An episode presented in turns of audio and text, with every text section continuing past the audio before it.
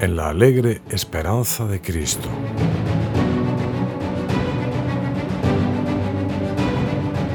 ¿Qué hace valiosa la vida?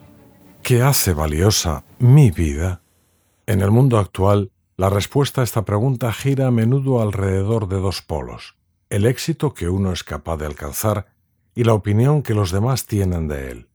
No se trata, desde luego, de cuestiones banales. La opinión ajena tiene consecuencias en la vida familiar, social, profesional, y el éxito es la expectativa lógica de lo que emprendemos. Nadie se pone a hacer algo con el objetivo de fracasar. Sin embargo, de hecho, a veces en la vida hay pequeñas o no tan pequeñas derrotas o sucede que los demás se forjan una opinión de nosotros en la que quizá no nos reconocemos.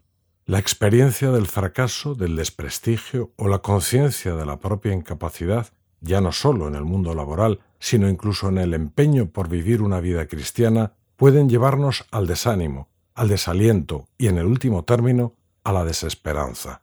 En la actualidad es más fuerte que en otras épocas la presión por tener éxito a distintos niveles, por ser alguien, o al menos por poderse decir que uno es alguien. Y en realidad más que en lo que uno es, hijo, madre, hermano, abuela, los focos están puestos en lo que uno es capaz de hacer.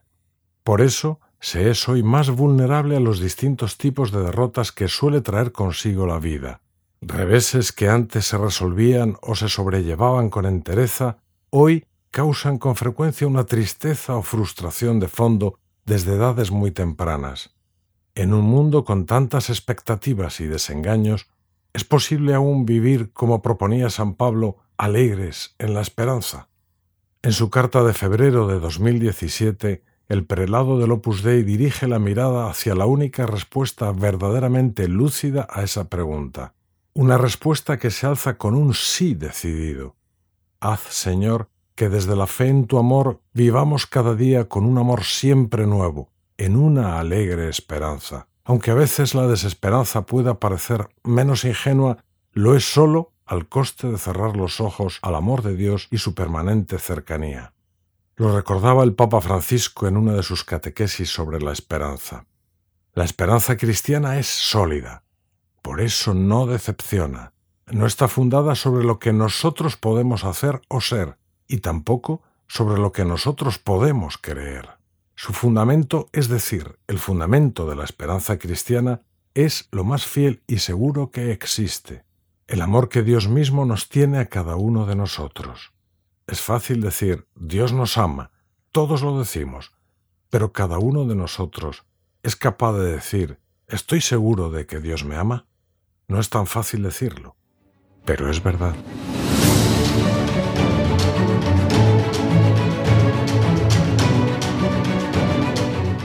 La gran esperanza.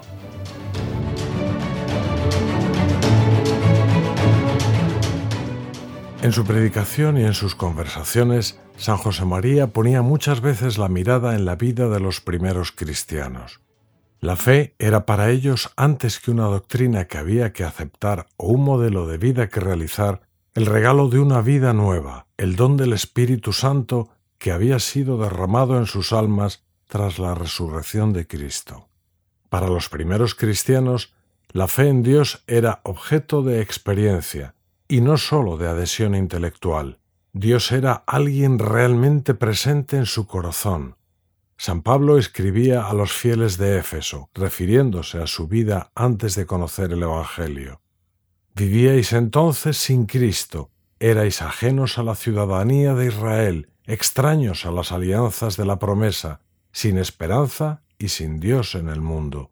Con la fe, en cambio, habían recibido la esperanza, una esperanza que no defrauda, porque el amor de Dios ha sido derramado en nuestros corazones por medio del Espíritu Santo que se nos ha dado. A la vuelta de veinte siglos, Dios no deja de llamarnos a esa gran esperanza, que relativiza todas las demás esperanzas y decepciones. Nosotros necesitamos tener esperanzas, más grandes o más pequeñas, que día a día nos mantengan en camino. Pero sin la gran esperanza que ha de superar todo lo demás, aquellas no bastan. Esta gran esperanza solo puede ser Dios, que abraza el universo y que nos puede proponer y dar lo que nosotros por sí solos no podemos alcanzar. Es bueno considerar si nos hemos acostumbrado a la realidad de un Dios que salva, un Dios que viene a llenarnos de esperanza, hasta el punto de no percibir a veces en ella mucho más que una idea, sin fuerza real, sobre nuestra vida. La cruz, que parecía un gran fracaso a los ojos de quienes esperaban en Jesús, se convirtió con la resurrección en el triunfo más decisivo de la historia. Decisivo porque no se trata de un éxito limitado a Jesús. Con Él vencemos todos.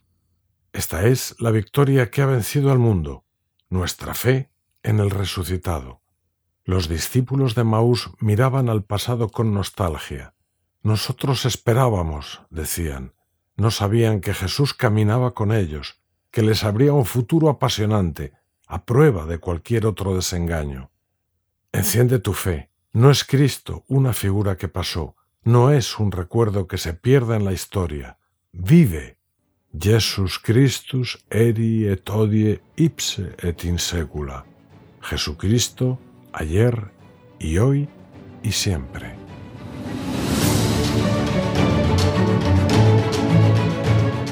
Dejarnos tocar por el amor de Dios. San Pablo escribía así la raíz de la vida cristiana.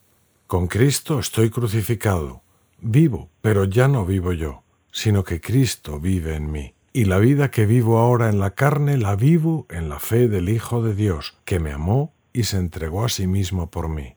Para el apóstol, el cristianismo consiste en primer lugar en que Cristo ha muerto por nosotros, ha resucitado y desde el cielo ha enviado a nuestros corazones su Espíritu Santo que nos transforma y nos abre los ojos a una vida nueva.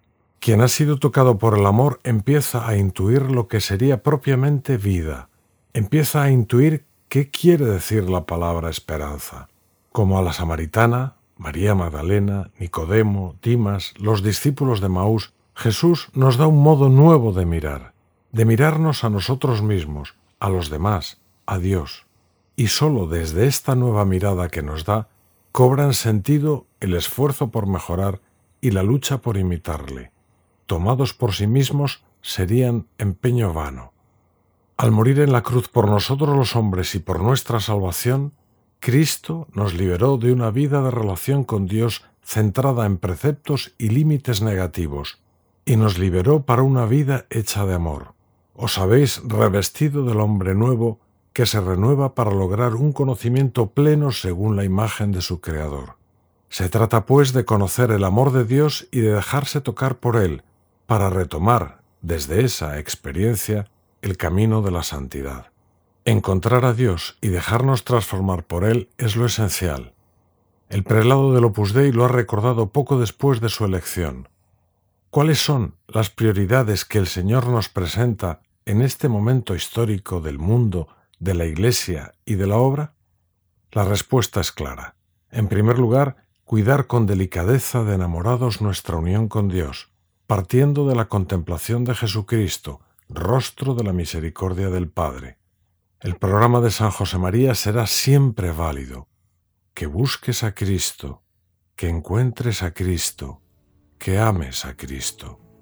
La unión con Dios nos permite vivir la vida que Él nos ofrece buscar el rostro de Cristo y dejarnos mirar por Él es un camino espléndido para ahondar en esa vida de amor.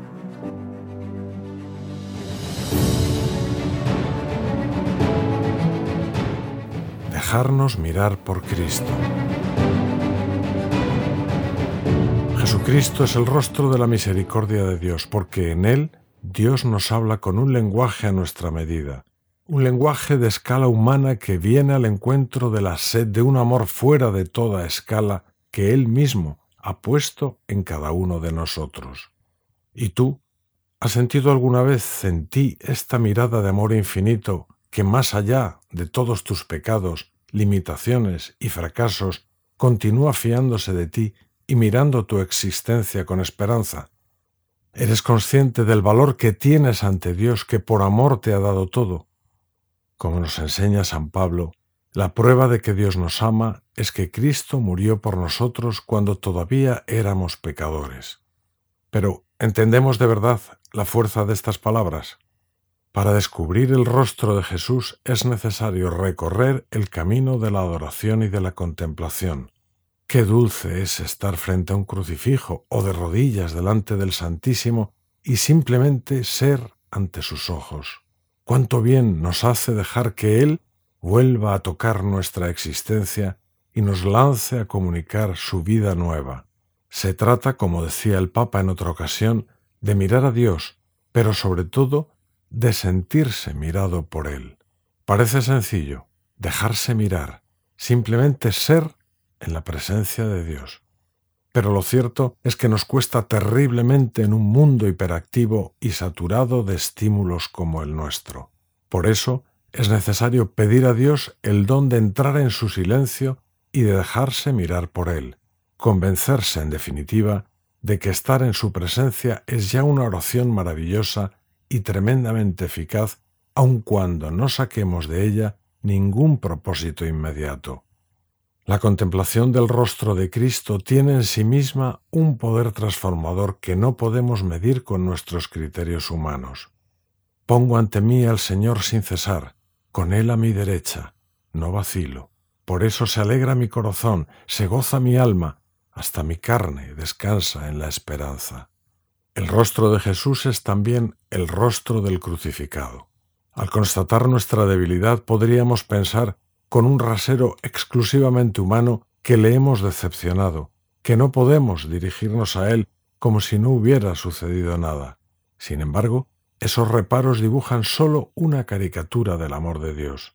Hay una falsa ascética que presenta al Señor en la cruz rabioso, rebelde, un cuerpo retorcido que parece amenazar a los hombres. Me habéis quebrantado, pero yo arrojaré sobre vosotros mis clavos, mi cruz y mis espinas. Esos no conocen el Espíritu de Cristo. Sufrió todo lo que pudo, y por ser Dios podía tanto, pero amaba más de lo que padecía, y después de muerto, consintió que una lanza abriera otra llaga, para que tú y yo encontrásemos refugio junto a su corazón amabilísimo. Qué bien comprendía San José María el amor que irradia el rostro de Jesús. Desde la cruz nos mira y nos dice, Te conozco perfectamente. Antes de morir he podido ver todas tus debilidades y bajezas, todas tus caídas y traiciones, y conociéndote también, tal como eres, he juzgado que vale la pena dar la vida por ti. La de Cristo es una mirada amorosa, afirmativa, que ve el bien que hay en nosotros, el bien que somos y que Él mismo nos concedió al llamarnos a la vida. Un bien digno de amor, más aún, digno del amor más grande.